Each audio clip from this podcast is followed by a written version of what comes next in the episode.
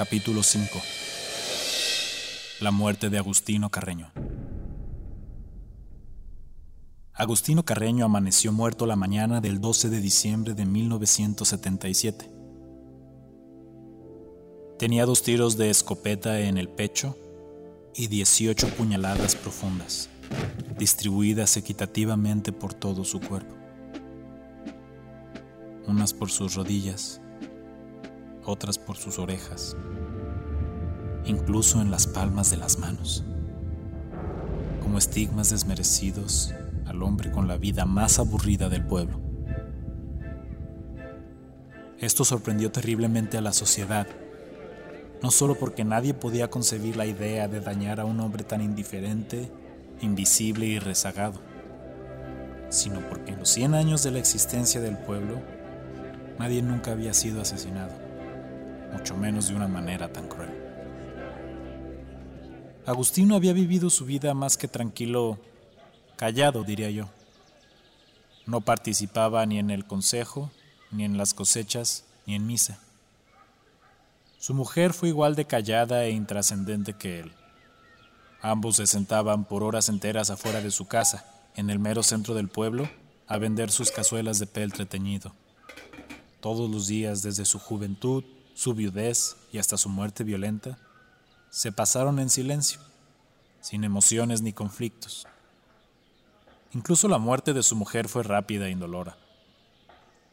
Tras su viudez, Agustino continuó sus días de pelte afuera de la casa, con una silla menos, callado hasta la hora de su desafortunada muerte, que fue por cierto a la hora de la comida, por lo que fue catalogado como un suceso peculiar, por decirlo menos. La vida en la orilla se detuvo por el resto de la tarde. El rumor se pasó de boca en boca, como suele suceder por efectos dramáticos claramente, pero también por no contar aún con numerosas líneas telefónicas. Cabe mencionar que en aquellos ayeres el gobierno de López Portillo había designado, en secreto por supuesto, a la orilla como territorio adyacente de usos y costumbres, por lo que los habitantes de la comunidad designaron un comité de investigación especial para resolver la terrible fechoría. Así fue como se formó el infame Comité Carreño, dentro del que se encontraban tres personalidades reconocidas y respetadas dentro de la sociedad. La Chucha, la señora más chismosa de la región, evidentemente fue la primera en enterarse de la muerte de Agustino, y fue la encargada también de esparcir la noticia como fuego en ventisca. El Sumas era el académico escolar más reconocido de los alrededores. Su padre había fundado la escuela durante la Guerra Cristera y ahora él era encargado, director y maestro responsable de crear todo el temario de la pequeña primaria orillense. Por último, el intenso era el joven más comprometido del pueblo. Tenía la habilidad de encontrar soluciones a los problemas más variados de la comunidad. Era increíblemente difícil de tratar. La gente no lo quería y nunca mostraba una sonrisa en su rostro. El equipo estaba formado. Al amanecer del día siguiente, la investigación del controversial caso Carreño había comenzado todos eran sospechosos.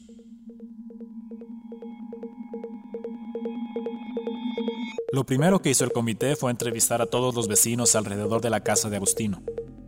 El Cucharas, la Tibia, Doña Fernanda, Pepe Perdido, todos tenían la misma historia. Estaban haciendo la comida o sirviendo la comida o comiendo, cuando escucharon los dos balazos seguidos. Todos llegaron al mismo tiempo afuera de la casa de Agustino sin sospechar el terrible escenario que los esperaba. Lo primero que el intenso notó fue que la dirección de los disparos provenían de un lugar más alto que la casa de Agustino. Después de revisar rápidamente el cuerpo y la calle, y haber trazado con gis la silueta del cadáver en el suelo sin saber bien por qué, se acordonó la cuadra para investigar con toda tranquilidad. El comité dedujo que los disparos solo pudieron haber venido de la ventana del Departamento de Salubridad del Ayuntamiento Municipal de la Orilla. ¡A la presidencia! La sangre les sirvió a todos en el comité al pensar que podían estar descubriendo una conspiración gubernamental. Sentimiento que incrementó cuando la secretaria del consejero principal les negó el acceso al cuarto del Departamento de Salubridad. Habladurías. Días de intensa presión sobre el consejero siguieron a la negativa. El comité aseguraba que dentro de la oficina del secretario de Salubridad se encontrarían las pruebas definitivas que revelarían la identidad del autor del controversial asesinato. si es que no fue el funcionario mismo el autor del crimen. Dentro de una acalorada discusión, el primer consejero confesó que el secretario no podía haber sido el homicida, porque no existía un secretario. De hecho, no habían tenido un secretario de salubridad en los últimos años, y la oficina se encontraba vacía. ¿Cómo que no tenemos secretario? El estruendo de alarma e indignación de la gente llenó los pasillos de la presidencia, sobre todo porque la pila de destilación de Cibaldos llevaba meses estancada, y con mosquitos que habían enfermado gravemente a la población. En efecto, cuando entraron a la pequeña oficina descubrieron el blanco más puro del vacío gubernamental. Unas gotas de sangre adornaban el borde blanco de la ventana que daba a la casa de Agustino. El consejero, apenado por la situación, prometió contratar a alguien para cumplir la función de secretario de salubridad y arreglar el problema de la pila. La chucha notó un fuerte aroma en el aire. Es incienso, dijo en voz alta, como el que usa el padre en misa de ocho. ¡A la iglesia! Una semana había pasado, cuando el comité y algunos agregados más irrumpieron tempestuosamente la sacristía. Aunque varios testigos colocaban al sacerdote en el mercado a la hora de la muerte del señor Carreño, el interrogatorio fue exhaustivo. El intenso fue el policía bueno, la chucha fue la policía mala, y el Sumas transcribió toda la entrevista.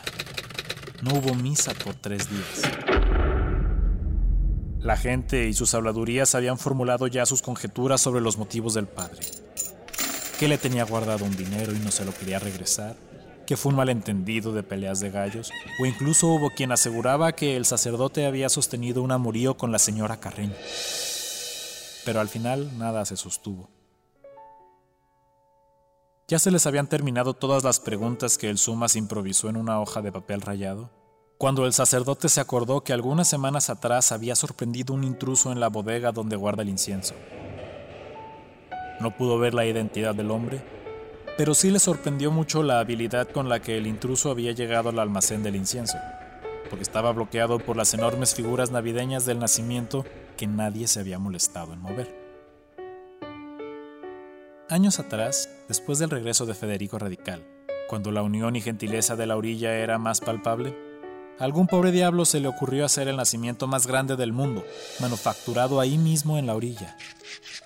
Solo logró construir las tres piezas principales, hasta que la plaga del comunismo arrasó con sus esfuerzos en pro de objetivos más laicos. Así que se habían quedado guardados en la bodega, obligando al sacerdote a pedirle el favor al monaguillo de alcanzar con su pequeña mano el incienso cada vez que celebraban misa de ocho. Pásame dos botecitos. Después de haber estudiado la bodega con atención, el comité llegó a la conclusión que tendrían que mover todas las figurillas afuera de la iglesia para poder continuar con la investigación. Por más de 10 días, el intenso y los mejores ingenieros del pueblo buscaron la forma de sacar las estatuas de la bodega, creando al final un complejo sistema de cuerdas y poleas sacaron, con muchos riesgos de catástrofe, las enormes figuras. ¡Dale, dale, dale! Una vez colocadas en la plaza exterior, la gente se sorprendió con su belleza y decidieron dejarlas permanentemente en exhibición. Pero debajo de San José, el comité encontró una nota con la hora y el día en la que Agustino Carreño había muerto. Esta pista fue difícil de roer. El papel y la tinta eran genéricos, de los mismos que compraba el Sumas para sus alumnos en la pequeña primaria. El intenso sugirió someter a todos los pobladores a una prueba de escritura para comparar la caligrafía. La chucha adelantó que, siendo este un caso de alto perfil, la gente sabría que se trata de una comparación y podría modificar su letra para evitar la incriminación. El Sumas sugirió comparar la letra con los viejos exámenes registrados en la escuela primaria. Si el asesino había estudiado ahí, y seguramente lo había hecho, podrían encontrar la letra. ¡A la primaria! El único problema fue que durante la plaga de la locura, el registro académico se había desorganizado con el propósito de incluir las nuevas materias de adivinación y astrología. El Sumas no había tenido tiempo de volver a organizar todo en orden cronológico, por lo que se convocó a todos los niños de la primaria a que por días enteros organizaran, bajo la supervisión del comité, los miles de registros y exámenes de toda la historia académica del pueblo. La labor fue ardua y por más de dos semanas Las clases y actividades extracurriculares se suspendieron para completar la titánica tarea de solucionar de una vez por todas el problema del papeleo de la primaria, que tanto dolor les había causado a las madres de familia por los últimos cinco años. Al atardecer del decimosexto día, cuando todos los papeles habían sido examinados y clasificados sin éxito, Lupillo, un niño de tercero de primaria, entregó el papel que estaban esperando.